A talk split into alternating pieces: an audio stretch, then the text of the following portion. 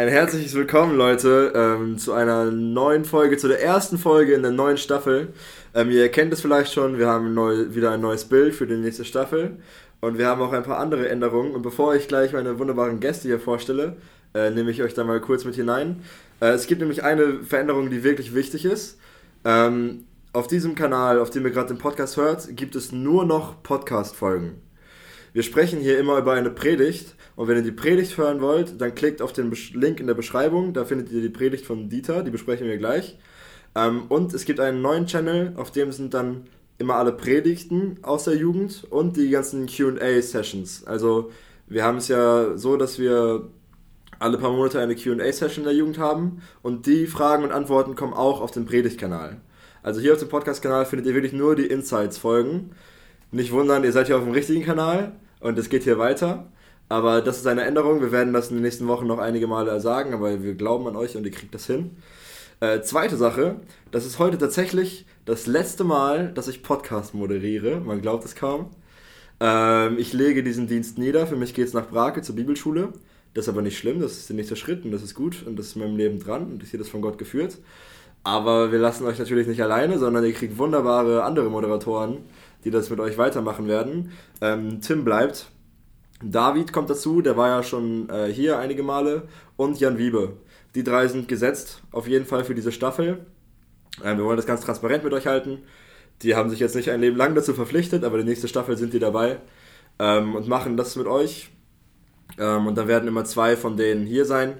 Und wenn halt mal, also, und das kann halt sein, dass mal zwei ausfallen, dann ist halt ein Ersatz da. Aber das läuft ganz normal weiter. Nur halt nicht mehr mit mir. Ich bin raus aus dem Team. Ich werde aber, wenn ich hier in der Jugend predige oder so, dann weiter hier Gast sein. Wie die anderen Gäste auch, alle ganz normal. Genau. Und, ja, das war's schon mit den größten Änderungen. Äh, und eine Sache, die ich auch in Staffel 4 starten möchte. Ähm, Dieter, was hast du letzte Woche gemacht? Boah, Predigt vorbereitet, ganz viel. Evangelistischen Kurs hatten wir in der Gemeinde. Der war auch richtig Hammer. Jugend-LT-Treffen haben wir gehabt, also Jugendleitungskreis, Jugendplanung, was man auch immer sich darunter vorstellen möchte. Ja, und Predigt vorbereitet war viel, hat den Großteil meiner Zeit eingenommen eigentlich, ja. Stefan, was hast du letzte Woche gemacht? Achso, äh, Stefan Marx ist heute hier. Moin, was geht? Auch, also schön, dass ihr da seid, ihr beiden. Danke. Äh, ja, ich hatte letzte Woche auch diesen evangelistischen Kurs. Der war echt Hammer, echt cool. Mhm. Ähm, und den Rest der Woche habe ich eigentlich hauptsächlich gearbeitet und habe mich für den Podcast, äh, habe für den Podcast gebetet, weil Philipp mich eingeladen hat und ich ein bisschen nervös war. Und Aber nicht mehr, nicht mehr bin. Ne? Nicht mehr bin, weil ich dafür gebetet habe und die Gebete erhört werden. Genau. Ähm, ja, und ich habe mich für meinen Hauskreis vorbereitet, nice. den ich auch heute noch haben werde. Cool. Ja. Fresh. Ähm, ich habe noch eine andere Frage an euch beide. Habt, also wir hatten hier als kleine Background-Info an die Zuhörer, wir haben heute Taufe gefeiert. 17 Täuflinge, richtig nice, Gott die Ehre. Aber wisst ihr, wie Taufsprüche entstehen? Also hm. werden die einfach ausgesucht, aber von wem und wie macht man das? Keine Ahnung. Weiß ich auch nicht. Also, weil die hören sich oft so passend an, aber denken sich einfach die Ältesten, yo, zu dem passt dieser Vers hier, bei dem müssen wir Offenbarung nehmen, bei dem müssen wir Psalm nehmen oder so. Ich schätze mal, jeder kriegt ein paar Leute zugewiesen und darf dann die Verse aussuchen. Und ich schätze auch, dass sie das mit Gebet machen. So würde ich es zumindest machen. Ja. Ist jetzt nur eine Vermutung, aber ich würde mich nicht wundern, wenn der Heilige Geist in der Vorbereitung wirkt und man genau den Taufspruch bekommt, den man braucht. Zum Beispiel ist mein Taufspruch 2. Petrus 3, Vers 18. Darum wachset also in der Gnade und Erkenntnis unseres Herrn Jesus Christus. Und das ist ein Vers, der mich heftig begleitet in meinem Leben. Also, ich glaube nicht, dass das Zufall war. Ja, ich kann mir auch vorstellen, dass dieser Taufspruch früher oder später schon in das Leben von einem reinsprechen kann. Bei mir war es bisher nicht so. Bei mir auch nicht. Zu meiner Schande muss ich auch sagen, ich kann den jetzt auch nicht einfach so zitieren, den Taufspruch. Ich habe den jetzt nicht so im Kopf. Ich weiß nur, da steht in Jakobus. Aber ich glaube schon, dass. Der Weisheit bitte den WC gegeben. Nee, aber. der, der, hätte mir nicht gepasst. ja, ähm, aber nee, ich glaube auch schon, dass das früher oder später bei einem in Leben reinsprechen wird und man davon Nutzen ziehen kann. Mhm. Boah, bei mir ist, glaube ich, irgendwie sowas äh, aus Jesaja, glaube ich. Äh, er hat mir die Kleider des Heils angezogen und mich mit dem Mantel der Gerechtigkeit gekleidet. Ja, ist cooler Vers so, aber ich habe schon ein paar Mal, äh, sogar, so eine, wenn ich so eine schwere Zeit in meinem Leben hatte, dachte ich so, Junge, jetzt schaue ich mir meinen Taufvers an, vielleicht passt er perfekt. Aber es ist einfach ein nicer Bibelvers, der hat jetzt bei mir nichts sowas. Also ist halt cool, ich habe die Kleider des Heils und den Mantel der Gerechtigkeit. Aber manche Leute haben auch richtige Stories mit ihrem Taufvers. Aber, es muss, aber das ist auch nicht der Anspruch, ne? Aber ja. Du musst den einmal predigen. Dann wirst du dich einmal gründlich ja, damit auseinandersetzen, stimmt. dann werden dir stimmt. die Kostbarkeiten äh, ist echt klar krass, er hat mir die Kleider des Heils angezogen. Äh, guck, jetzt können wir schon. wow. ähm, also sagst du, wenn man Texte predigt, dann verinnerlicht man die ganz krass? Voll. Was war bei Stefan noch so bei dir, was du jetzt verinnerlicht hast? Oh, wo soll ich anfangen? Alter Schwede. Hört euch die Predigt an. also Stephanus war eine dieser Predigten, wo ich alleine in meinem Studierzimmer saß oder Arbeitszimmer und einfach geweint habe beim Predigt vorbereiten. Stephanus, boah, gerade diese Stelle mit Jesus, der von seinem Thron aufsteht, hat mich heftig, heftig gecatcht. Ich glaube, das hat man in der Predigt auch ja. gehört. Da war ich echt gerührt, dass Jesus ein Gott ist, der mitleiden kann, der mitfühlt und das in den Zeiten der schlimmsten Not ähm, er nicht einfach un unabhängig ähm, irgendwo rumsitzt und sein eigenes Ding macht, sondern ja, dass er wirklich mitfühlt und dass ihm wichtig ist, was auf der Erde passiert, dass er jeden Einzelnen sieht. Ja, das ist echt ein, ein krasser Punkt. Und wie das da beschrieben wird. Ich weiß gar nicht, gehen wir jetzt schon so direkt ja, in die ja, Predigt? Ja, ich wollte gerade sagen, erklär das mal den Punkt, weil vielleicht haben die Leute die Predigt nicht gehört. Ihr sollt sie euch anhören. Aber kann ja sein, dass die Leute die Predigt nicht gehört haben. Also, was, warum ist es so besonders? Warum, also. Genau. Also, Stephanus ist ja aufgrund seiner Lehren vor Gericht gezogen worden und ihm wurden einige Sachen vorgeworfen, und wie Jesus vor Gericht stand, vor dem Hohen Rat, so stand kurze Zeit später auch Stephanus vor dem Hohen Rat die Todesstrafe in Aussicht, weil er, weil ihm Gotteslästerung und Moselästerung und Rede gegen die heilige Stadt und sowas alles vorgeworfen wurde.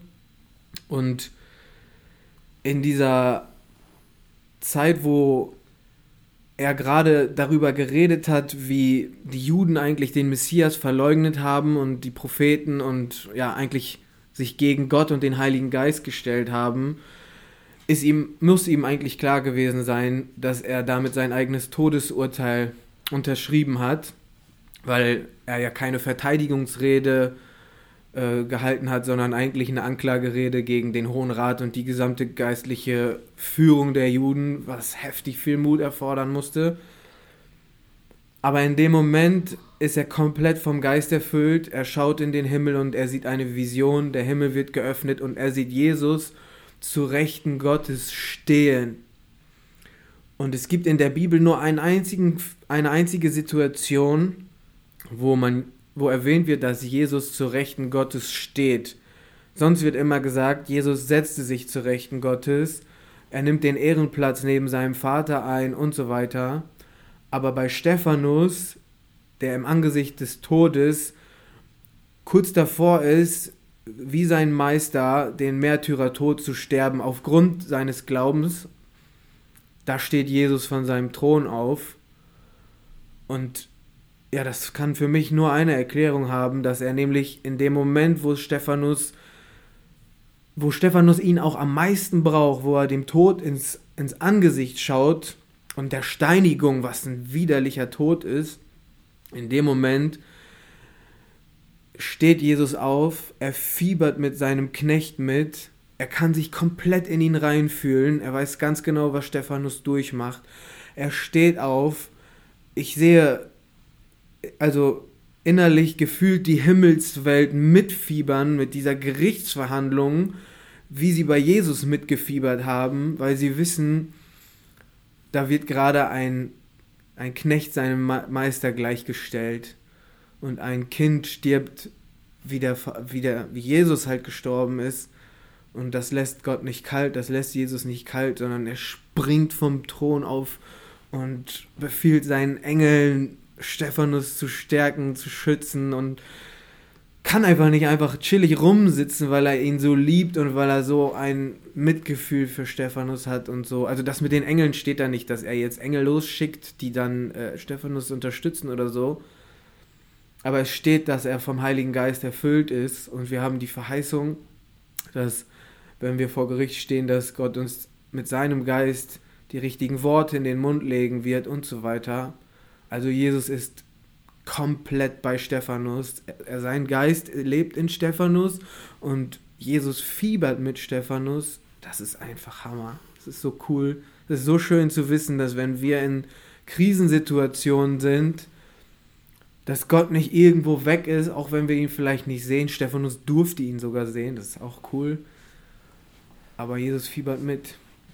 Ich glaube übrigens, äh, mir ist aufgefallen, äh, in, dass Stephanus vielleicht die direkte Erfüllung von äh, 2. Korinther 3, Vers 18 ist. Ich kann den Vers mal vorlesen. Wir alle aber schauen mit aufgedecktem Angesicht die Herrlichkeit des Herrn an und werden so verwandelt in dasselbe Bild von Herrlichkeit zu Herrlichkeit, wie es vom Herrn, dem Geist, geschieht. Also Stephanus schaut Jesus an und wird so verändert von Herrlichkeit zu Herrlichkeit. Also er wird von Jesus so verändert, dass er immer mehr Jesus ähnlicher wird. Und warum ist das die, warum glaube ich, dass das die direkte Erfüllung ist? Ja, weil er ihn wirklich anschaut. Also er schaut nicht nur metaphorisch an, sondern er schaut wirklich Jesus an und Jesus verändert ihn. Das ist richtig nice. Das ist schon krass. Und auch, dass er einfach den Himmel offen sieht und Jesus und Gott da sieht, das, das ist krass, ne? Ich glaube, nicht nur du hast diesen Text und äh, die Predigt so gefühlt, ich glaube, das ging auch vielen anderen so. Und äh, ich muss auch sagen, das hat mich auch dazu ja, angefeuert, vom Stefan zum Stephanus zu werden. Ich habe mich auch äh, nice. öfters angesprochen gefühlt am Anfang, muss ich sagen. Also hauptsächlich erstmal wegen dem Namen, ne? Mhm. aber auch ähm, ja, dieses Feuer zu haben, was, was Stephanus hatte, so ein Macher zu sein, einfach das ist schon krass. Mhm. Und äh, ich will dir mal eine Frage stellen, die du uns auch gestellt hast. Wer ist für dich der Stephanus oder ein Stephanus in unserer Gemeinde? Boah, gibt viele. Ich glaube, ein, einige Personen, die mich sehr geprägt haben, sind ähm, Viktor Pries zuallererst, Juri Hoffmann, aber auch Christian Ferderer, Michi Ferderer, André Epp, Gerd Riegel. Also unsere Ältesten sind sowieso heftige Vorbilder für mich, aber auch ein Franz Unrau, eine Olga Wiens, ähm, Jakob Wiens mit seinem praktischen Herz und seiner Freude dabei immer. Oh, ich, es gibt für mich viele Namen. Ich, ich, ähm, ich kann die gar nicht alle aufzählen. Aber das sind jetzt so die, wahrscheinlich die man auch prägnant im Kopf hat direkt. Aber es gibt auch solche treuen Diener, die einfach im Hintergrund sind. Olga Rehse mit ihrem Gebetskreis, Elvira Unrau und so. Ähm, Hammer, Leute. Hammer, Geschwister. Und je mehr man, je mehr man die Gemeinde kennenlernt, finde ich, desto mehr lernt man auch, wie, wie viele wunderschöne Geschwister in, im Herrn wir haben und wie reich wir eigentlich sind an Gaben und wie, wie viel Potenzial bei uns in der Gemeinde ist. Ich lerne unsere Gemeinde jedes Jahr mehr lieben, wirklich. Ja, ich glaube auch, dass man diese Leute im Hintergrund, die äh, man nicht so vorne jetzt sieht, schnell vergessen kann. Äh, obwohl die, die jetzt zum Beispiel die ganzen Beta, sage ich mal, die tragen das Ganze ja, ne? Mhm. Die sind ja eigentlich, ne, die geben der Gemeinde Kraft. Durch die läuft ja alles erst, ne? Weil die zu Gott beten und er das erfüllt. Und das vergisst man, glaube ich, schon so leicht, wenn, wenn das jetzt zum Beispiel, sagen wir mal, die äh, etwas Älteren aus der Gemeinde, die halt so krasse Beter sind und für alles Mögliche beten und äh, so, das hat man gar nicht so auf dem Schirm manchmal, ne? Das ist krass. Ja, und vor allem, aber das äh, hast du auch in der Predigt erwähnt, ähm, sind wir voll gefragt, die nächste Generation das zu übernehmen. Weil in 30 Jahren oder so wird der linke Block in unserer Gemeinde nicht mehr so existieren, wie er jetzt existiert. Ähm, und da müssen andere Leute sitzen und beten, so, ne? Ja. Da, da, muss, da müssen die nächsten Leute sitzen und weiter beten. Und nicht nur die alten Menschen müssen beten, sondern es muss jetzt gelernt werden. Die haben das alle in ihrer Jugend gelernt zu beten und haben das bis ins Alter mitgenommen. Und man ist voll gefragt, das weiterzumachen. Sonst läuft Gemeinde nicht. Ich finde das nice, dass du das gesagt hättest. Das hat Juri ja auch schon häufiger mal gesagt, dass er erkennt, im Gottesdienst gibt es immer so ein paar prägnante Beta-Stimmen, die bei jeder Gebetsgemeinschaft ähm, erklingen. Und nach und nach sind schon einige von diesen Menschen gestorben oder umgezogen. Und diese Stimmen, die fehlen irgendwie in der Gebetsgemeinschaft. Juri kennt die Gemeinde noch viel besser und kann das noch ein bisschen besser beurteilen, aber ich verstehe schon, was er meint. Ja. Und deswegen habe ich mir irgendwann mal die Entscheidung getroffen oder festgesetzt im Herzen, wenn die Möglichkeit besteht, laut zu beten, dann möchte ich die nutzen. Einfach, egal wie ich mich fühle, aber einfach damit Gottes Lob laut in der Gemeinde erklingt. Vielleicht wird, wird auch durch mein Gebet jemand ermutigt.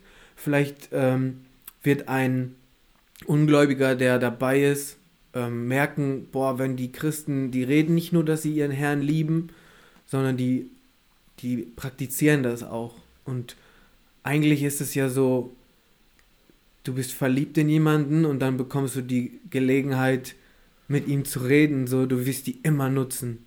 Warum solltest du nicht mit der Person, die du liebst, reden wollen? Und wenn wir eine geistliche Familie sind, warum sollten wir uns voreinander schämen und so? Aber das ist ein ganz anderes Fass. ja. Ja, das äh, merke ich auch so vorm Lautbeten so und denke ich mir auch so, oder ja, habe so Angst oder so blöd gesagt, ne, oder ne, man wird nervös. Und äh, was mir dann auch so hilft, ich glaube, das wird auch, ich weiß nicht, wer das mal gesagt hat, ich glaube, das war in Bezug auf äh, laut mitsingen, dass man da einen Dienst an seinem Nebenmann ja. quasi macht. Und das denke ich mir dann auch immer beim Beten. So, mhm. das ist mir selber auch schon aufgefallen, wenn dann jemand da anfängt laut zu beten, wie einen das ermutigen kann und dass du dann auch so andere ermutigst, ne? Und äh, selbst wenn man dann irgendwie da nervös ist oder sowas, zum Beispiel bei deiner Predigt, nach deiner Predigt, da hat ja auch jemand unter Tränen gebetet. Mhm. Und das hat mich voll ermutigt. Das voll, wirklich, voll. das finde ich so krass, ne? Ja. Erstmal diesen Mut zu, äh, zu erbringen und dann halt auch noch ja, das, man sieht einfach die Liebe dadurch, ne? Ja. Und äh, die Liebe zu Jesus, was er da alles für einen macht, so und das nach außen zu bringen, das ist heftig ermutigend, finde ich. Ich finde auch, dass im Gebet am allermeisten die Fülle des Geistes sichtbar wird. Ja. Wer vom Heiligen Geist erfüllt ist, der betet anders als jemand, der es nicht ist. Da bin ich definitiv von überzeugt und ja, das muss man das muss man lernen. Das ist so. Man lernt beten nur dadurch, dass man es lernt, äh, dass man es macht, wollte ich sagen. Und es gibt auch diese Aussagen, so, ja, Dieter, du bist ja so extrovertiert, du bist ja sowieso offen und locker. Du okay, hier schreit gerade jemand rum im Gemeindehaus. ähm, es gibt diese Aussagen, als wäre das so, manchen Personen würde das viel leichter fallen als anderen und deswegen können manche das halt machen und andere nicht. Stimmt natürlich zum Teil auch, dass der Charakter damit reinspielt. Nichtsdestotrotz kann ich mich noch an meine ersten Gebete erinnern in der Gemeinde, als ich mich dazu entschieden habe. Jedes Mal, wenn ich auch nur drüber nachgedacht habe, laut zu beten, habe ich schon gespürt, wie das Blut in meinen Kopf fließt, ja. wie mein Herz beginnt zu pochen, wie ich äh, eine zittrige Hand oder ein zittriges Knie bekommen habe und so weiter. Und ich musste mich die ersten 10, 20, 50 Male sowas von durchringen, das zu machen. Und habe mich manchmal verhaspelt und dann habe ich mich geschämt, weil ich ja irgendwie dann äh, nicht so gebetet habe, wie ich gerne wollte und solche Sachen. Und das ist kompletter Struggle. Den hat, hat nicht nur jemand, der introvertiert ist. Das ist ganz normal, dass ich glaube auch, dass das Fleisch und der Teufel und so weiter einen dann vom Gebet auch abhalten wollen mein Ego äh, will ja wahrscheinlich einfach nur, wenn dann beten, dann so, dass man hier irgendwie, wer weiß, wie viel geistliche Reife zeigt und ja. sowas. Aber das ist Müll und das interessiert keinen, sondern es geht darum, dass Gottes Lob erklingt. Und wenn es auch nur drei Wörter sind, ich liebe dich, dann ist es, ist es schon schön und gut. Ja, das glaube ich auch. Ich glaube, man macht sich da viel zu häufig, viel zu viele Gedanken, was und wie man betet so, ne? Und so, Gott interessiert nicht direkt, was für Wörter du nutzt oder wie gut du das durchdacht hast, wie eloquent du dich ausdrückst, so, sondern er will einfach nur das hören, was in deinem Herzen ist. So, ne? Mhm. Und da macht man sich, glaube ich, zu sehr einen Kopf manchmal drüber. Ja. Und das ist auch diese Frage von, also da haben wir drüber gesprochen, wofür willst du bekannt sein, ne? Und die Namen, die du gerade aufgezählt hast, das sind die Menschen, die auch laut beten. Also Stimmt. die Menschen, die so eng mit dem Heiligen Geist leben, an dem man Gott erkennt, sind auch die Menschen, die Gott laut loben. Also nicht alle, und man erkennt an lauten Gebeten auch nicht direkt die, also dass die viel mehr Heiligen Geist haben und so, aber es ist einfach eine Frucht davon. Äh, und ich habe mir auch die Frage gestellt, es war ja so eine direkte Frage, ey, wofür willst du bekannt sein oder wofür bist du bekannt? Ähm, und ich musste an 1 Timotheus 3 denken und da werden Männer Gottes beschrieben und was für Voraussetzungen die erfüllen müssen, die müssen die Voraussetzungen erfüllen, bevor die überhaupt Gemeinde leiten dürfen. Ähm, und mir ist einerseits aufgefallen, dass unsere Ältesten das einfach alles erfüllen und das ist richtig krass, weil ich lese das gleich mal vor. Mhm. Und äh, das ist heftig. Und dann halt die Frage, ja, ich bin kein Gemeindeältester, aber ich möchte auch als ein Mann Gottes eingeordnet werden. Ne? Nicht in dem Sinne, dass ich Gemeinde leite, aber ich möchte mit Gott in, verbunden werden. Wofür will ich bekannt sein? Ja, für Jesus. Ähm, und ich lese euch die, die Liste mal vor. 1. Timotheus 3. Der Aufseher nun muss untadelig sein. Mann einer Frau, nüchtern, besonnen, anständig, gastfrei, lehrfähig, kein Trinker, kein Schläger, sondern milde, nicht streitsüchtig, nicht geldliebend, der dem eigenen Haus gut vorsteht und die Kinder mit aller Ehrbarkeit in Unterordnung hält. Wenn aber jemand im eigenen Haus nicht vorzustehen weiß, wie wird er für die Gemeinde Gottes sorgen? Nicht ein Neubekehrter, damit er nicht aufgebläht im Gericht des Teufels erfällt. Er muss aber auch ein gutes Zeugnis haben vor denen, die draußen sind, damit er nicht in übles Gerede und in den Fallstrick des Teufels fällt. Ebenso die Diener, ehrbar, nicht doppelzüngig, nicht viel im Weine geben, nicht schändlichem Gewinn nachgehend, die das Geheimnis des Glaubens in reinem Gewissen bewahren. Auch sie aber sollen zuerst erprobt werden, dann sollen sie dienen, wenn sie untadelig sind. Ebenso sollen die Frauen ehrbar sein, nicht verleumderisch, nüchtern, treu in allem. Die Diener seien jeweils Mann einer Frau und sollen den Kindern und den eigenen Häusern gut vorstehen. Denn die, welche gut gedient haben, erwerben sich eine schöne Stufe und viel Freimütigkeit im Glauben, der in Christus Jesus ist. Also ich habe die Eigenschaften jetzt nicht gezählt, aber ich glaube so 15 bis 20 also Charakterzüge werden hier genannt, die man erstmal beherrschen muss. Und jeder für sich ist eine richtige Aufgabe. Und dann ist mir aufgefallen, hey, die Ältesten erfüllen das tatsächlich. Also die fallen in diesen Punkten nicht. Ähm, und Paulus stellt hier auch keine zu hohen Ansprüche. Er stellt ja Ansprüche, die wir auch erfüllen können. Er erwartet jetzt nicht perfekte Heiligkeit. Er erwartet ja. auch nicht Sündlosigkeit. Ähm, und das heißt auch nicht, dass wir in diesen Dingen nicht auch mal fallen dürfen. Hier steht nicht streitsüchtig, ja, darf ich ältester werden, wenn ich mal gestritten habe. So, darum es nicht. Aber es geht um eine generelle Charaktereigenschaft. Wofür bist du bekannt? Und für diese Dinge sollen wir nicht bekannt sein, sondern halt für Christus. Und das ist ein heftiger Anspruch, den man erfüllen muss. Aber der ist halt möglich. Das fand ich schon herausfordernd, muss ich sagen. Ja, genau. Also, das ist jetzt kein, kein Katalog, den man erstmal so komplett in der Perfektion beherrschen muss, ja, genau. bevor man ein Leitungsamt äh, innehaben darf. Aber es geht halt um, um das Grundsätzliche, ob man in seinem Wandel diese Kriterien grundsätzlich erfüllt und bemüht ist zu erfüllen und nicht, ob man jetzt niemals fällt, weil ich glaube schon, dass die Ältesten darin auch fallen. Ja, manchmal. ja, das will ich, aber diese Frage, wofür willst du bekannt sein? Genau, also genau. dafür sind sie nicht bekannt. Richtig. Das meine ich. Ja. Also ich fand es sehr herausfordernd irgendwie.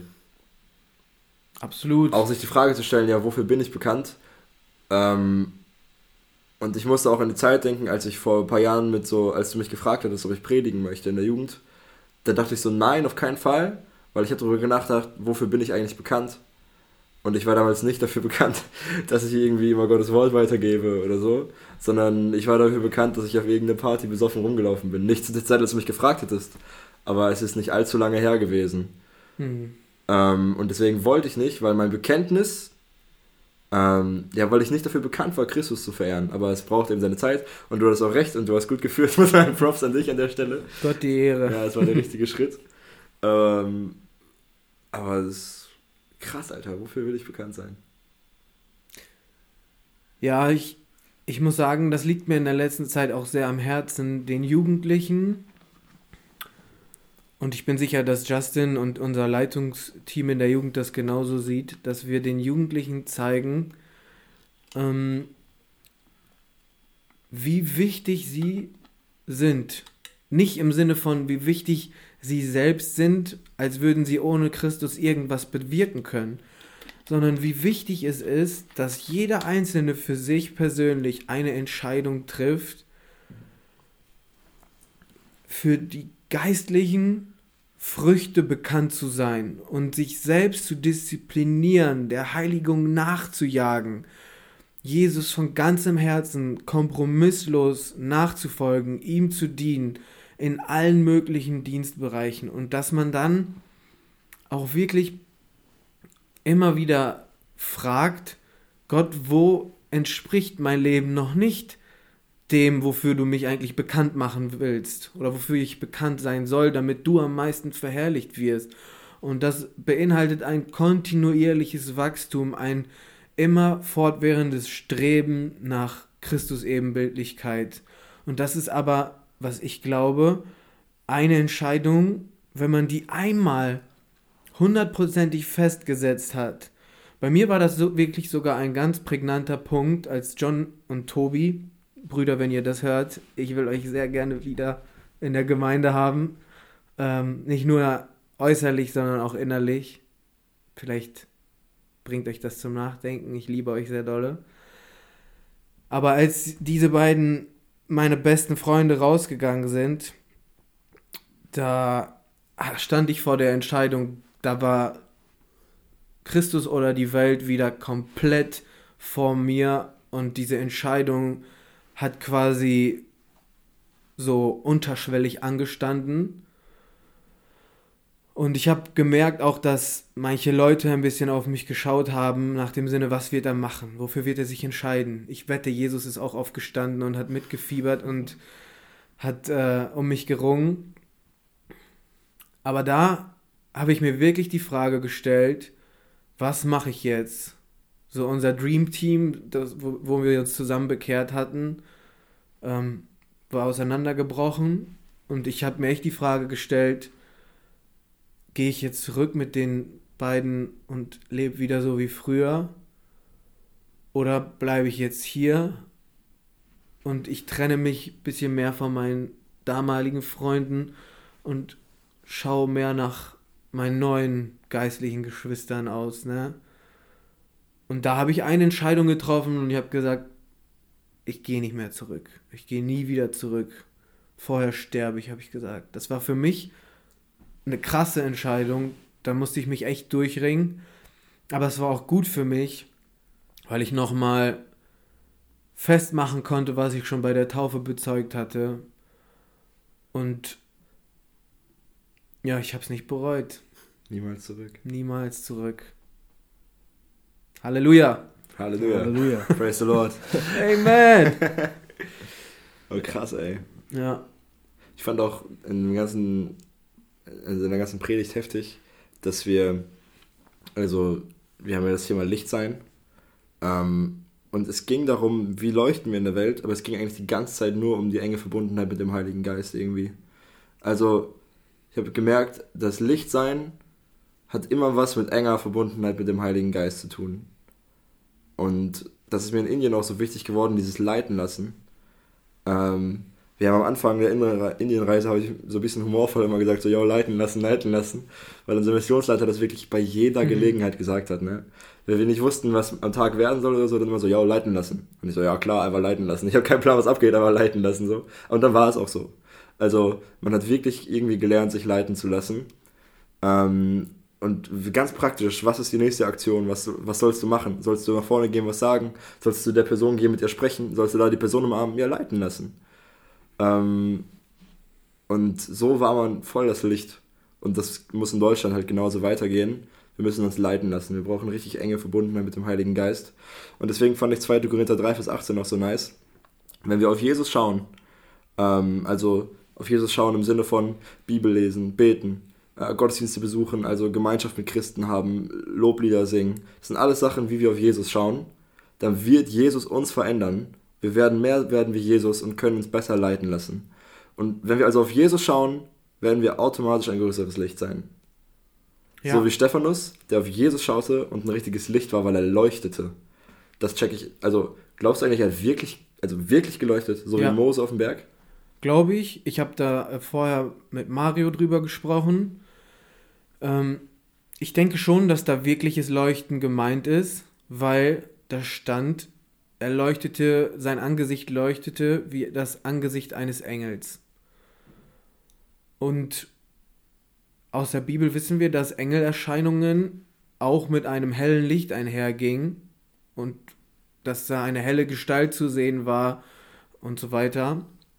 Also, wenn da steht, er sah aus wie ein Engel, wenn ein Engel ganz normal aussehen würde, dann wäre das überflüssig, ja. das zu sagen.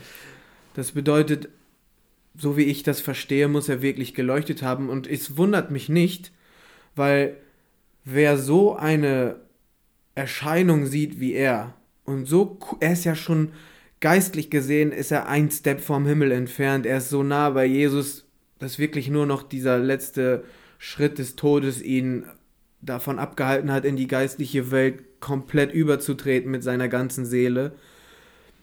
Und wie gesagt, Mose war so nah in Gottes Gegenwart und hat auch buchstäblich geleuchtet. Ähm, deswegen finde ich es gar nicht abwegig und ich glaube auch, dass Stephanus da wirklich geleuchtet hat. Was auch sehr interessant ist, am Ende seiner Rede sagt Stephanus, und das Gesetz, das ihr von Engeln empfangen habt, habt ihr selbst gebrochen.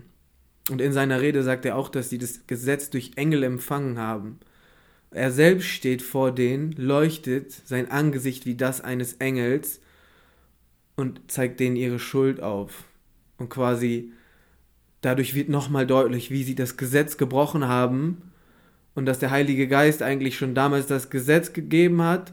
Und die haben, er sagt ja auch, ihr widersteht dem Heiligen Geist und dem Propheten.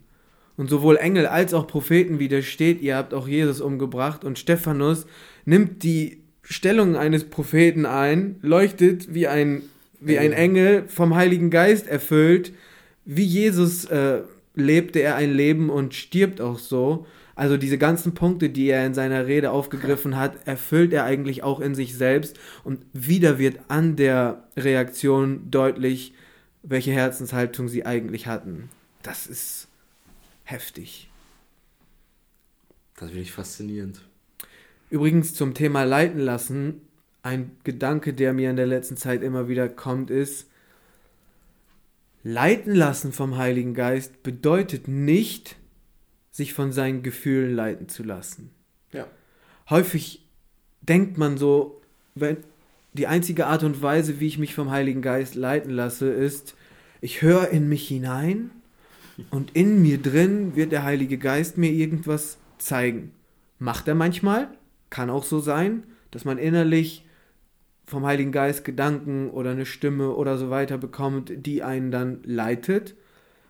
Genauso gut leitet der Geist aber auch andere Personen in meinem Leben, spricht prophetisch oder spricht einfach durch andere Leute in meinem Leben, die mir vielleicht ein Feedback oder eine Ermahnung, eine Ermutigung mit auf den Weg geben. Genauso leitet der Heilige Geist mich auch durch die Bibel, durch die Schrift, dass ich die Bibel verstehen kann weil die Schrift vom Geist eingegeben ist und der Geist ist notwendig, um die Schrift zu verstehen.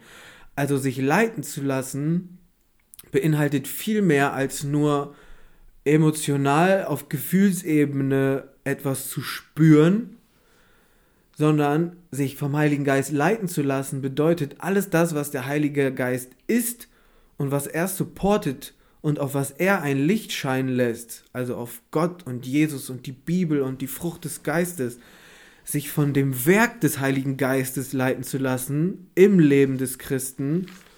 Und da sind dem Heiligen Geist eigentlich keine Grenzen gesetzt.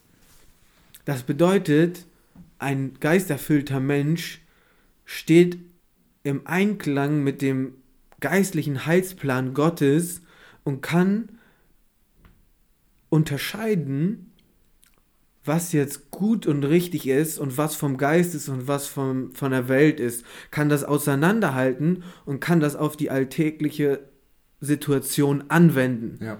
Und das ist weit mehr als nur eine Situa ein situatives Gefühl, was mich irgendwie triggert oder in eine Richtung pusht, sondern ich kann ja auch dann durch den Heiligen Geist geleitet meine Emotionen anhand der Schrift prüfen. Das ist ja auch geistliche Leitung und so weiter.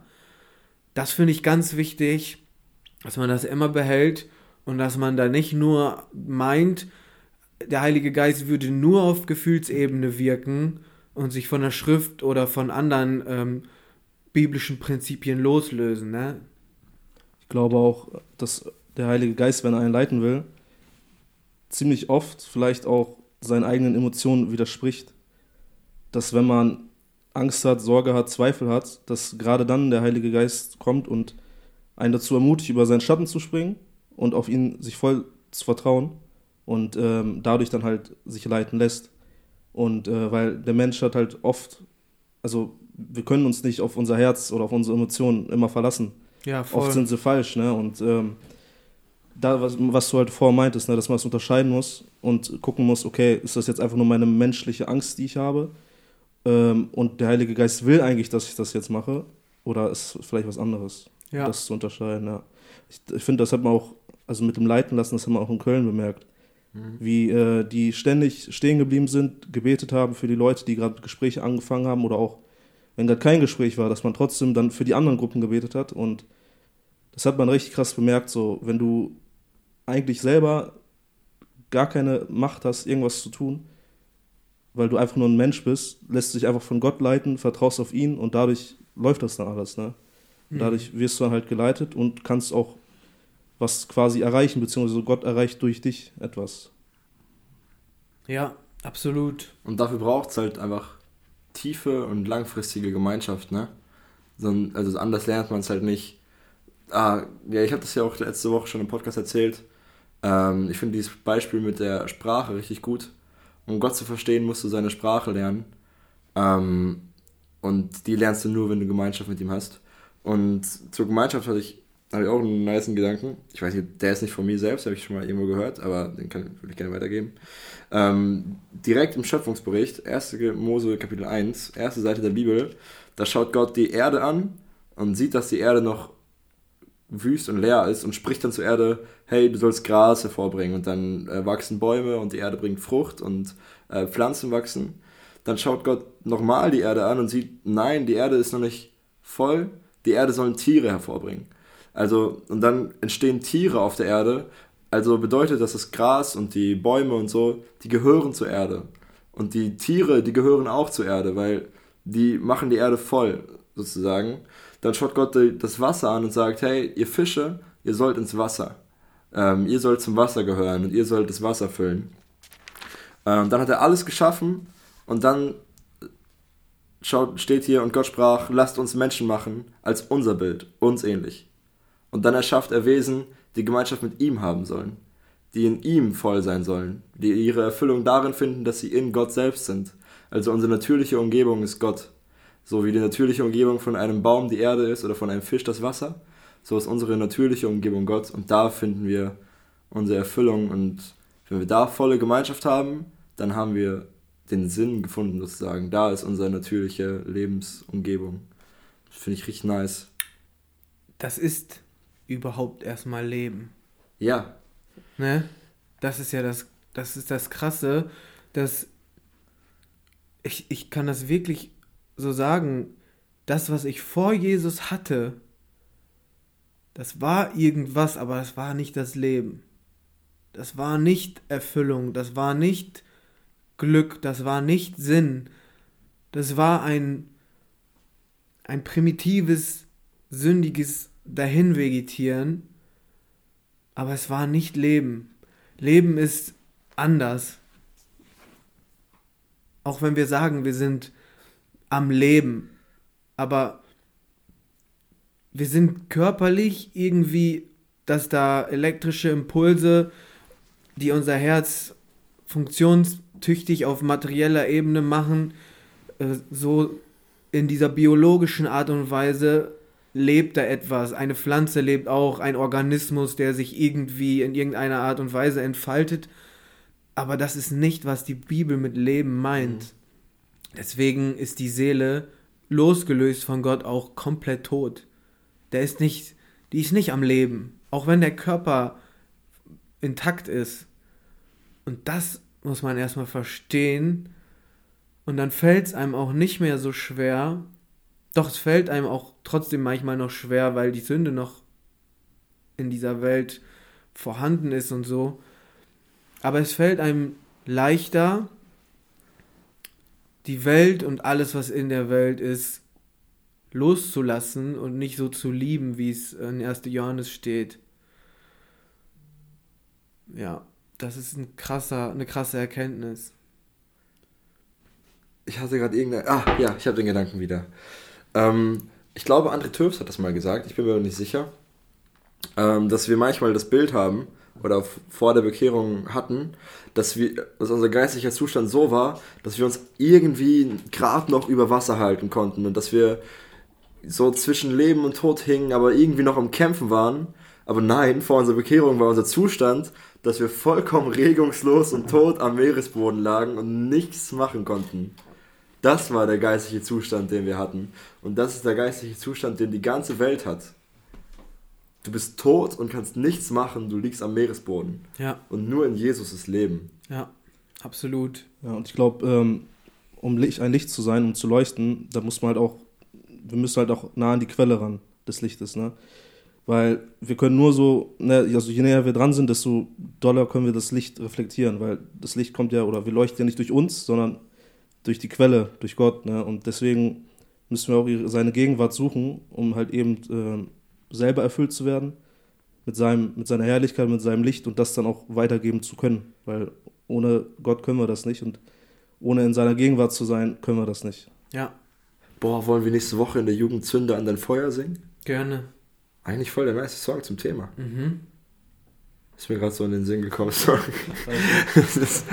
ja, das ist das Prinzip des Weinstocks und der Reben. Gestern habe ich im Garten kurzen Prozess mit unserem Weinstock gemacht. Ihr habt einen Weinstock im Garten? Wir haben zwei. Sorry. Einen vorne, einen hinten. Aber jetzt haben wir nur noch einen.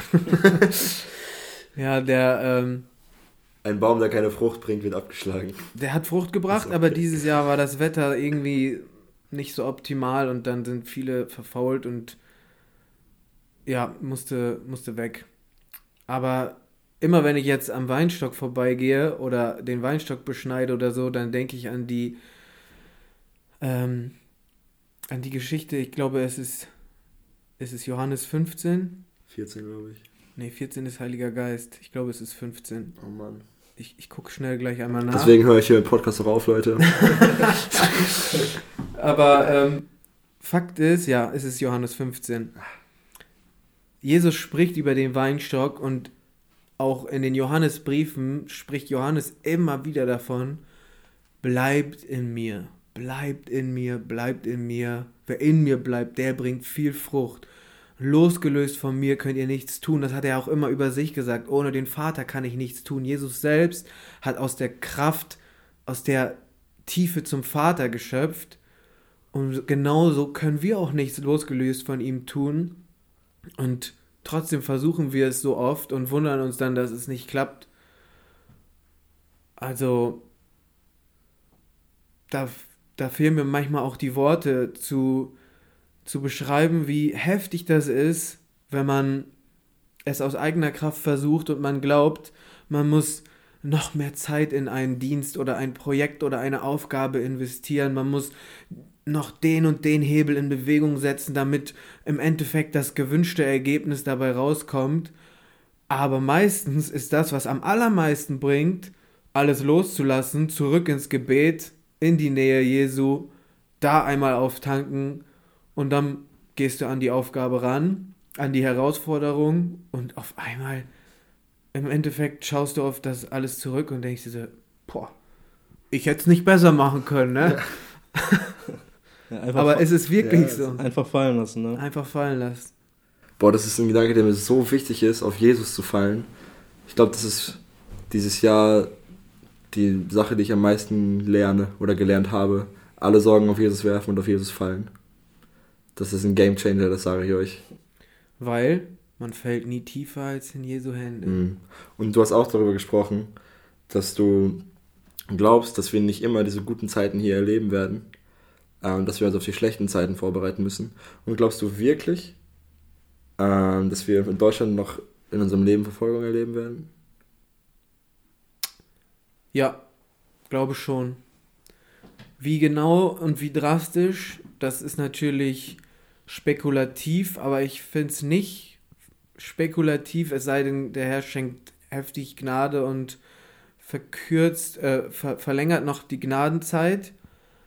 Aber wenn ich so in unsere Gesellschaft gucke, auch das, was ich jetzt in den letzten 10, 15 Jahren gesehen habe, wie exponentiell die Gottlosigkeit in unserem Land zunimmt seit der Jahrtausendwende, fängt das ja eigentlich schon an, dieses neue Zeitalter. Ich finde, es wäre ein bisschen naiv zu glauben, dass das die nächsten 50 Jahre genauso einfach für uns Christen bleiben wird. Ich bin jemand, ich stelle mich dann lieber so ein bisschen auf härtere Zeiten an und freue mich dann, wenn es dann nicht so heftig ist.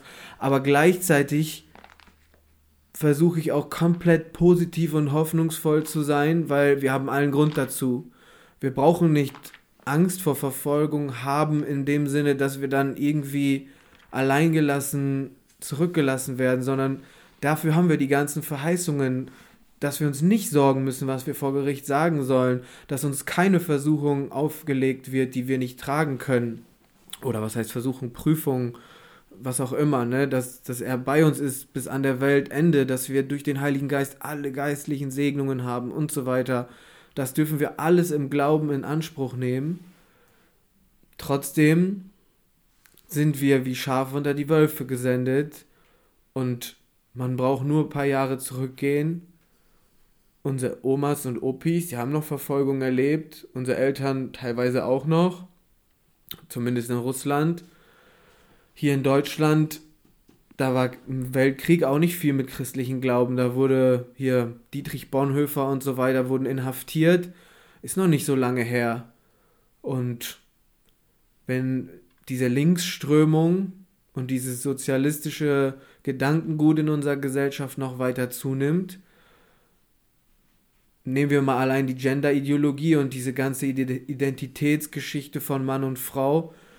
Wenn das auf einmal strafbar wird und als ähm, Volksverhetzung und so weiter alles angesehen wird und auf einmal den Christen und den Gemeinden vorgeschrieben wird, was sie sagen dürfen und was nicht, ja, dann steht ganz schnell ähm, einiges auf dem Spiel, was man so bei YouTube hochlädt und so, ist dann für alle zugänglich. Ich meine, das ist nicht schlimm, das ist gut, dass wir das hochladen und das muss die Welt hören. Ich meine nur, diese Gedanken muss man sich erstellen und darauf muss man auch gefasst sein. Und es gehört auch mit zu dem christlichen Glauben, sich vorher hinzusetzen und überlegen, nach dem Motto Kosten überschlagen, ne? Will ich das wirklich? Wer setzt sich nicht hin, bevor er einen Turm baut und rechnet, ob er es überhaupt ausführen kann? Also Jesus sagt schon, wenn ihr das macht, dann seid euch mit den seid euch bitte den Konsequenzen im Klaren, dass es sein könnte, dass ihr genau wie ich verfolgt, gehasst, verachtet, verspottet oder auch getötet werdet, ne? Aber ich muss sagen, das wird mich nicht davon abhalten, Jesus nachzufolgen.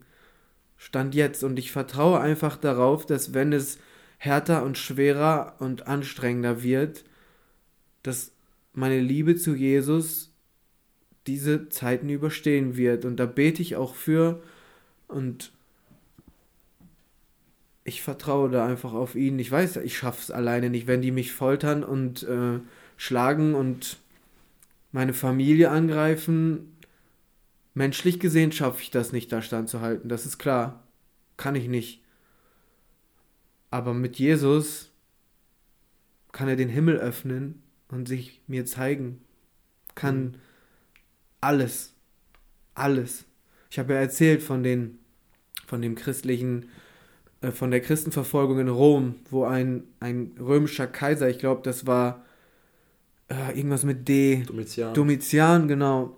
Ich glaube, der war das. Der hat den Christen vor dem Scheiterhaufen die Zungen rausgeschnitten, weil die, während sie brannten, Gottlob, ähm, Lob Gottes praktiziert haben, also Lieder gesungen haben zu seiner Ehre. Das kann man sich auch vorher nicht vorstellen, dass man, wenn man brennt, noch Gott loben wird in Liedern, dass man noch singen wird, statt zu schreien.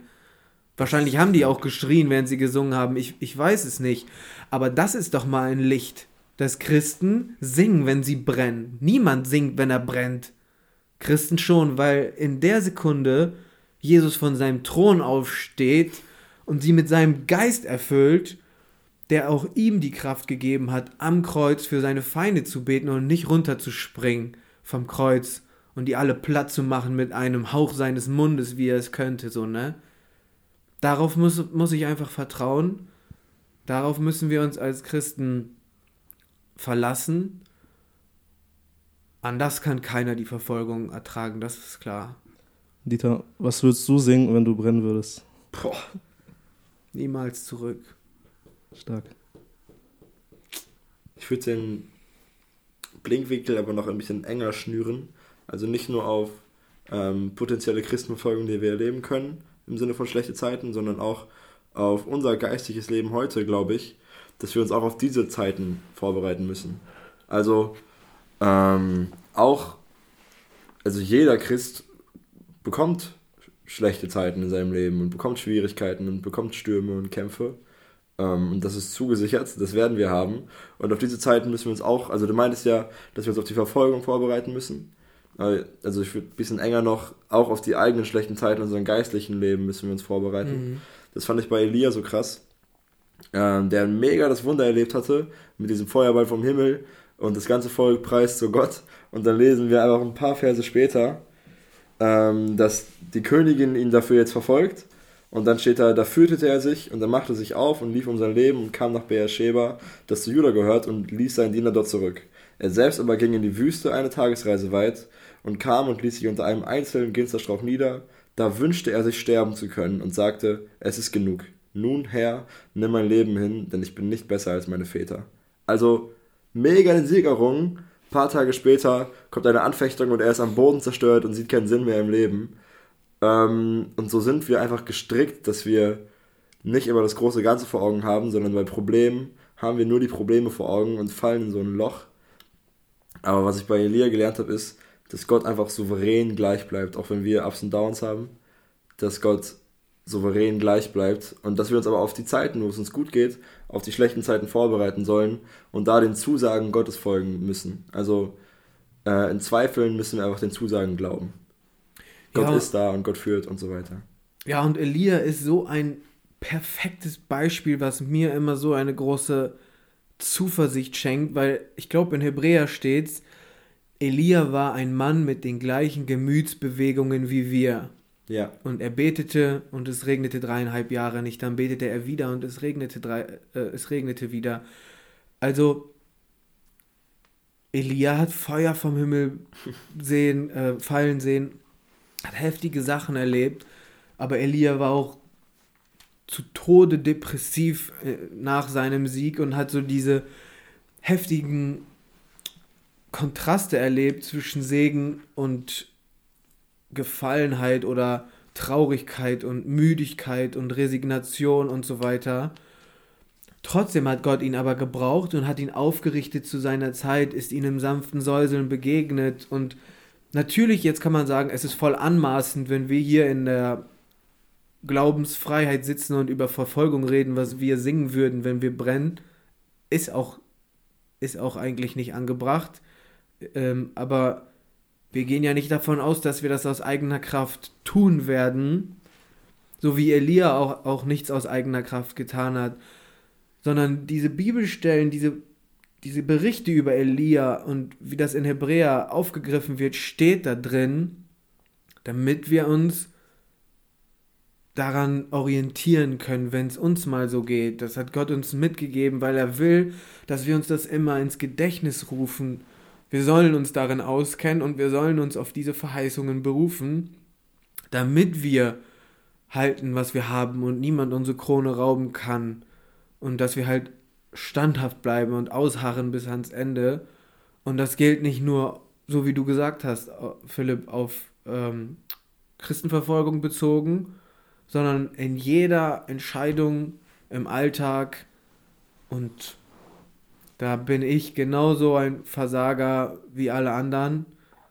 Und es sollte auch jetzt eben nicht so klingen, als würde ich irgendwie da ähm, voll, voll mutig sein und in jeder Lage immer wissen, was ich tun habe. Es gibt Situationen, da traue ich mich nicht mal auf der Arbeit einfach äh, für meinen Arbeitskollegen direkt da zu beten, weil so viele Menschen zugucken und ja, da bin ich komplett auf Gottes Gnade angewiesen. Das ist so. Das nervt dich ein bisschen, ne? Was denn? Dass du nicht für ihn gebetet hast. Das nervt mich heftig. Das hat mir mein Herz auch gezeigt, ne? Dass ich äh, nicht so mutig bin, wie ich gerne wäre und nicht so kompromisslos oder dass mir die Men Meinung der Menschen gar nicht so egal ist. Also für die, die es jetzt nicht wissen von den Podcast-Zuhörern, ich war mal auf der Arbeit in so einer Situation, wo ein Arbeitskollege von mir äh, hatte Knieprobleme, hat sich das Kreuzband gerissen und irgendwie wollte ich gerne für ihn beten und habe dann auch zu ihm gesagt, ey, ich bete für dein Knie so. Aber in dem Moment dachte ich, es wäre besser gewesen, wenn ich direkt auf der Arbeit zwischen Dreck und Staub, wo wir da am Arbeiten waren, einfach ihn in den Arm genommen hätte und hätte laut, so dass er es hört, für ihn gebetet. Nicht unbedingt, dass jetzt Heilung geschieht oder sonst was, sondern einfach, wir sagen viel, wir beten für dich. Aber wann hören die uns mal beten? Die Menschen, die nicht mit Gott sprechen, die nicht selber beten. Und das war so eine perfekte Gelegenheit und ich, ich würde auch sagen, dass, dass der Heilige Geist mir das aufs Herz gelegt hat, aber ich habe mich ganz bewusst in dem Moment dagegen entschieden, weil ich einfach Schiss hatte eigentlich, was, was ist dabei? Komm, ey, ich bete für dich. Zack, kurz beten, Amen und der Rest macht Gott. Dass er einfach mal erfährt, wie natürlich wir Christen mit unserem Gott reden können. Habe ich mich nicht getraut. Ja, ich glaube, das ist einfach unsere menschliche Schwachheit und auch irgendwo Dummheit, dass wir so Angst haben, was die Menschen denken, obwohl wir ja. jemanden haben, der viel höher ist und der das gerne sieht, wenn wir sowas machen. Ja. ja. Ähm, zum Thema Verfolgung oder allgemein Leid habe ich auch eine Frage bekommen. Und zwar, ähm, warum lässt Gott zu, dass Missionare teilweise so grausam getötet werden, wie zum Beispiel in Indien die äh, Familie da im Auto und ähm, obwohl sie vielleicht noch Leute hätten zu Jesus führen können. Was meinst du, warum, warum ist das so? Ja, könnte man dann natürlich auch direkt fragen, warum musste Stephanus gesteinigt werden? Also, solange diese Welt gottlos ist und die Sünde und der Satan, der Herr dieser Welt, Einfluss und Macht haben, werden die Menschen immer die, die Diener so behandeln wie den Meister. Und sie werden der Wahrheit nicht zuhören wollen. Sie werden sich ganz bewusst gegen Gott stellen und das tun sie ja auch ganz offensichtlich. Und dazu sind sie sogar bereit, bis ans Äußerste zu gehen, weil sie einfach diesen Spiegel nicht haben wollen. Die Dunkelheit hasste das Licht und hat das Licht nicht erkannt warum Gott das zulässt. Also Jesus spricht ja im gleichen Kapitel wie beim Weinstock genau über diese Frage. Ich lese die Verse mal vor, mhm. dass wir die Bibel dafür sprechen. Also Johannes 15 ab Vers 18. Wenn die Welt euch hasst, so wisst, dass sie mich vor euch gehasst hat. Wenn ihr von der Welt wäret, würde die Welt das ihre lieben. Weil ihr aber nicht von der Welt seid, sondern ich euch aus der Welt erwählt habe, darum hasst euch die Welt. Gedenkt des Wortes, das ich euch gesagt habe. Ein Sklave ist nicht größer als sein Herr. Wenn sie mich verfolgt haben, werden sie auch euch verfolgen. Ja. Wenn sie mein Wort gehalten haben, werden sie auch das eure halten. Aber dies alles werden sie euch tun um meines Namens willen, weil sie den nicht kennen, der mich gesandt hat. Wenn ich nicht gekommen wäre und zu ihnen geredet hätte, so hätten sie keine Sünde. Jetzt aber haben sie keinen Vorwand für ihre Sünde. Wer mich hasst, hasst auch meinen Vater. Wenn ich nicht die Werke unter ihnen getan hätte, die kein anderer getan hat, so hätten sie keine Sünde. Jetzt aber haben sie gesehen und doch sowohl mich als auch meinen Vater gehasst. Aber dies geschieht, damit das Wort erfüllt würde, das in ihrem Gesetz geschrieben steht. Sie haben mich ohne Ursache gehasst. Wenn der Beistand gekommen ist, den ich von dem Vater senden werde, den Geist der Wahrheit, der von dem Vater ausgeht, so wird der von mir zeugen, aber auch ihr zeugt, weil ihr von Anfang an bei mir seid. Also ohne Grund. Die Welt hasst uns ohne Grund, mhm. Weil sie in uns Jesus sehen und weil Jesus Sünde aufzeigt. Und ohne Jesus hätte die Welt kein Problem. Die Welt wüsste nicht, dass sie sündig wäre, ohne das Gesetz und ohne Jesus, der die perfekte Heiligkeit aufgezeigt hat und sie hassen das abgrundtief. Da hast du auch drüber gesprochen. Man hat die Wahl, entweder völlig zu resignieren und zu sagen, ja, Jesus, du hast recht, oder zu hassen. Nicht und, resignieren, sondern kapitulieren. Ne? Ja, kapitulieren. Und zu sagen, ja. die Welt, also die Welt muss dann sagen, ja, Jesus hat recht äh, und Jesus folgen. Oder die Alternative, völlig fertig machen. Das haben sie bei Stephanus gemacht. Das machen die Menschen in Indien, das machen die Menschen auf der ganzen Welt.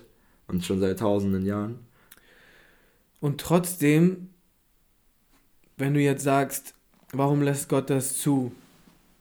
Für mich, wenn Gott das zulässt, dann hat das einen bestimmten Sinn. Der, er sieht da etwas dahinter und er lässt das aus einem bestimmten Grund alles so laufen, wie es läuft.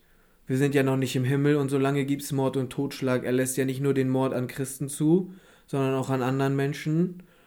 Und selbst wenn er die Macht, äh, obwohl er die Macht hat, entscheidet er sich dazu, den Menschen freien Willen zu geben, sich für Gut und Böse zu entscheiden.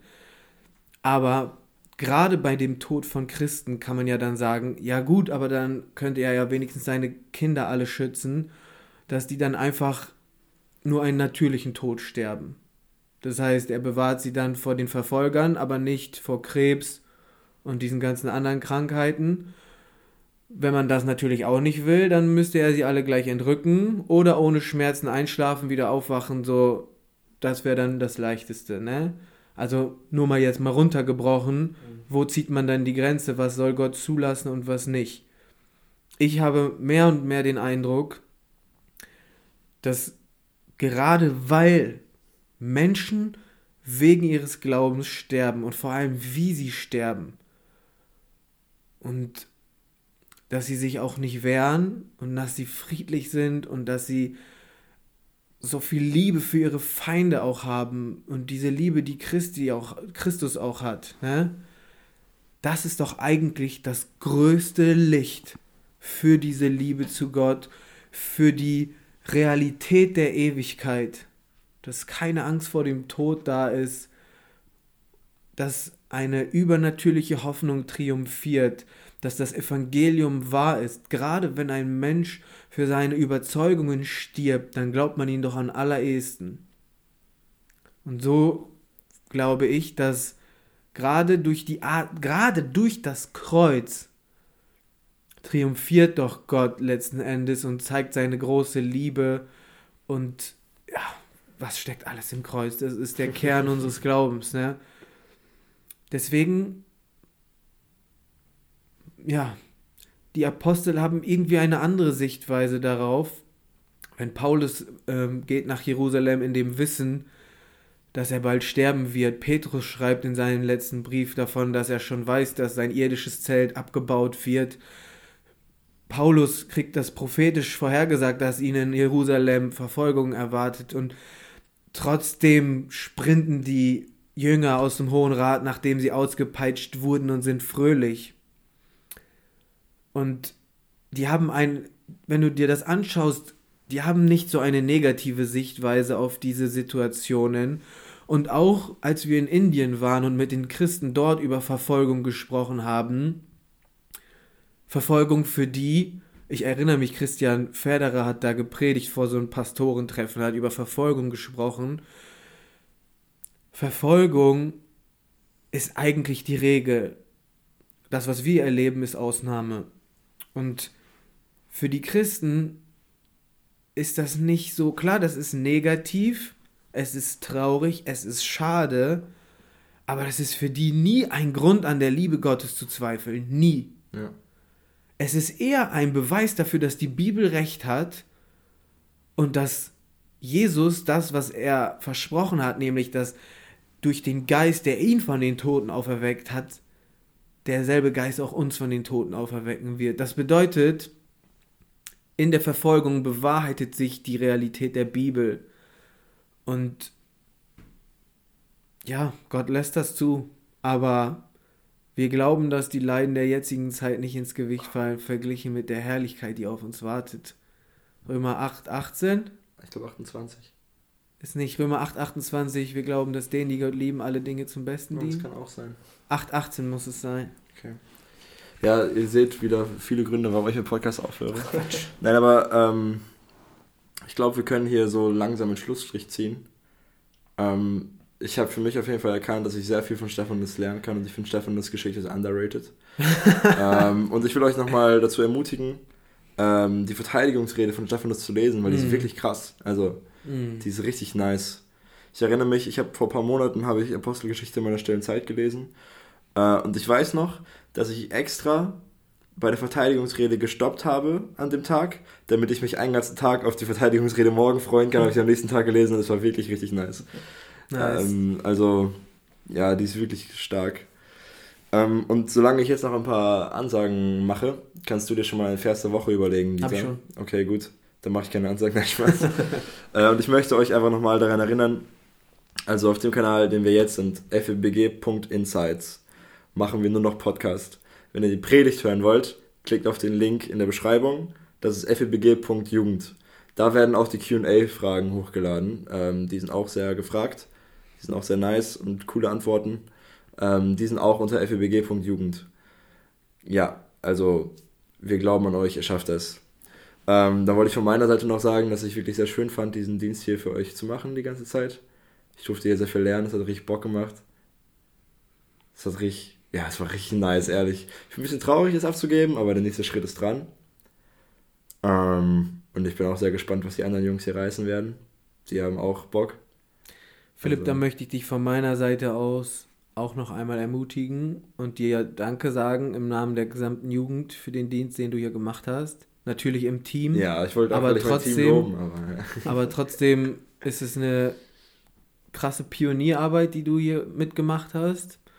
Ich glaube, es ist viel Segen entstanden, viel geistlicher Tiefgang in den Alltag gebracht worden. Und das Projekt, was du hier angestoßen hast, wird hoffentlich noch große Kreise ziehen. Und du wirst deinen Lohn empfangen. Ich küsse dein Herz. ähm, ja, also Wie das, Albert das, den, der seinen Schlüssel wieder gebracht hat. ja, ehrlich. Also äh, das Team, das bleibt hier weiter bestehen, nur ich entferne mich. Ähm, und die Leitung wird weitergegeben. Aber das ist alles noch im, am Fließen, das ist alles noch nicht durch. Ähm, wir halten das da transparent und werden das dann mit euch teilen. Ähm, ja, also, dein Vers der Woche. Darf ich zwei Verse vorlesen? Wenn das zwei hintereinander sind? Ja. Dann darfst du. Jesus ist ja nicht ein hoher Priester, der uns in unserer Schwachheit nicht verstehen könnte. Vielmehr war er, genau wie wir, Versuchungen aller Art ausgesetzt, allerdings mit dem entscheidenden Unterschied, dass er ohne Sünde blieb. Wir wollen also voll Zuversicht vor den Thron unseres gnädigen Gottes treten, damit er uns sein Erbarmen schenkt und uns seine Gnade erfahren lässt und wir zur rechten Zeit die Hilfe bekommen, die wir brauchen. Ich wollte ja auch sagen, lies bitte drei Verse vor, aber ist gut. Also hast du bei 15 angefangen? 15 und 16. Achso, ich dachte, das okay. Ja. Weil soll ich kurz sagen, warum yeah. das der Vers der Woche ist? Yeah. Ähm, passend zur Predigt, zum Thema der Predigt und zu dem, was mich am allermeisten berührt hat, ähm, lesen wir hier, dass Jesus ein Hohepriester ist, der nicht einfach nur im himmlischen Heiligtum seinen Dienst verrichtet und für uns eintritt und unsere Opfergaben vor Gott wohlgefällig macht, sondern er ist auch jemand, der komplett weiß, wie wir uns fühlen, der sich in uns hineinversetzt, der erlebt hat, was wir erleben, Versuchungen erlebt hat, Anfeindungen, Zweifel, Traurigkeit, Müdigkeit, sogar Hunger und Kälte und Hitze in der Wüste und so weiter. Jesus kennt uns so gut, wie wir uns selbst nicht kennen, aber er ist er ist nicht gefallen. Er ist erhaben über jeden Zweifel. Und wir dürfen jetzt vor Gottes Thron Gnade empfangen. Wir dürfen freimütig hinzutreten zu diesem Herrn und Gott, der uns so gut kennt, der uns so sehr liebt und der sogar von seinem Thron aufsteht, weil er so mit uns mitfiebert und weil wir ihm nicht egal sind. Und das ist ein Gott, den ich über alles liebe, weil er so persönlich und nahbar und liebevoll ist, wie ich mir das niemals hätte träumen können. Halleluja. Halleluja. Halleluja. Okay. Vielen Dank, Stefan, dass du heute ausgeholfen hast ja, beim gerne. Moderieren. Ähm, danke, Dieter, dass du dir die Zeit genommen hast, das nochmal mit uns zu machen. Also, denn wir haben nicht einen Hohepriester, der nicht Mitleid haben könnte mit unseren Schwachheiten, sondern der in allem in gleicher Weise wie wir versucht worden ist, doch ohne Sünde. Lasst uns nun mit Freimütigkeit hinzutreten zum Thron der Gnade, damit wir Barmherzigkeit empfangen und Gnade finden zur rechtzeitigen Hilfe.